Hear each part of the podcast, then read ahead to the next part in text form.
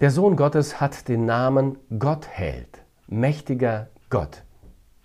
Die Namen des Herrn Jesus sind einzigartig und unwiederholbar. Das Kind, das uns von Jesaja angekündigt wird, heißt nicht nur wunderbarer Ratgeber, sondern auch mächtiger Gott. Heute werden Kindern oft neue und manchmal ungewöhnliche Namen gegeben. Aber ich habe noch nie jemanden angetroffen, der seinem Kind den Namen mächtiger Gott gegeben hätte. Denn es gibt nur einen, der diesen Namen nicht nur trägt, sondern diesem Namen auch entspricht.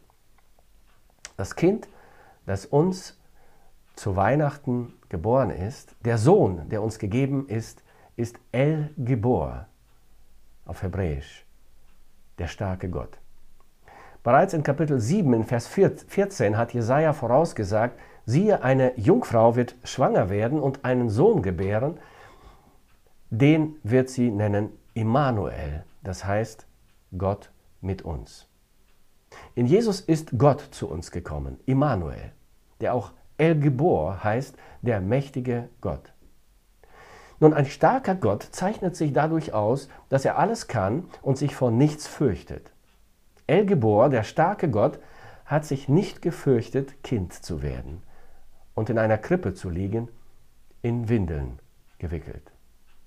Ein Gott, der den Himmel verlässt, seine Herrlichkeit ablegt sich seines blendenden Glanzes entäußert und Knechtsgestalt annimmt, muss ein starker Gott sein. Seine Stärke äußert sich natürlich darin, dass er der Schöpfer ist. Er hat diese Welt durch sein allmächtiges Wort geschaffen und er erhält sie auch durch seine große Macht. Aber Stärke äußert sich nicht nur in großen Taten. Stärke äußert sich vor allem auch in der Fähigkeit, sich einzugrenzen, zu verzichten, seine Macht zurückzuhalten, sich klein zu machen und sich aufzuopfern.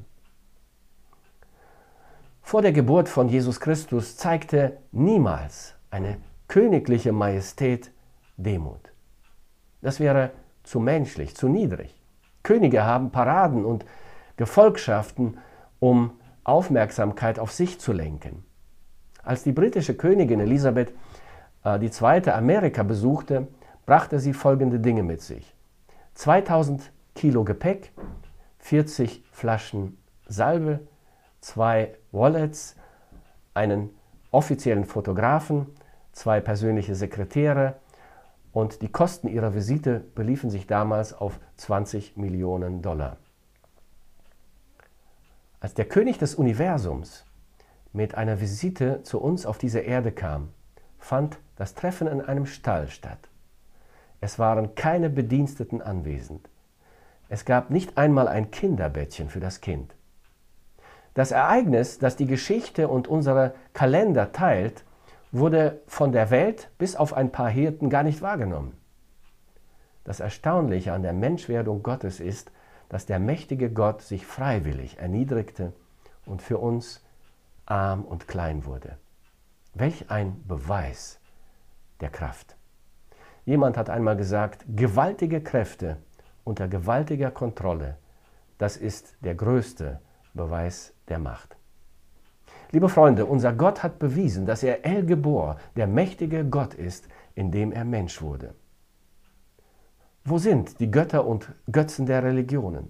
Wer von ihnen hat seine Kraft bewiesen, indem er Mensch wurde und sich den Menschen gestellt hat? Wer von ihnen lag in der Krippe, in Windeln gewickelt in einem Stall? Wer von ihnen hatte die Kraft und den Mut, aus seinem Himmel herunterzukommen, sich den Menschen als Mensch zu zeigen, sich den Fragen der Menschen zu stellen, mit ihnen zu leben und für sie zu sterben? Doch ein Gott, der nicht nur den Mut und die Kraft hat, sich zu zeigen und zu stellen, der Gott, der nicht Immanuel heißen kann, kann auch nicht El Gebor heißen. Es gibt nur einen, Gott, der El Gebor heißt, mächtiger Gott. Immanuel, Gott mit uns. Unser Gott, der Gott der Geschichte, der Gott Jesus Christus.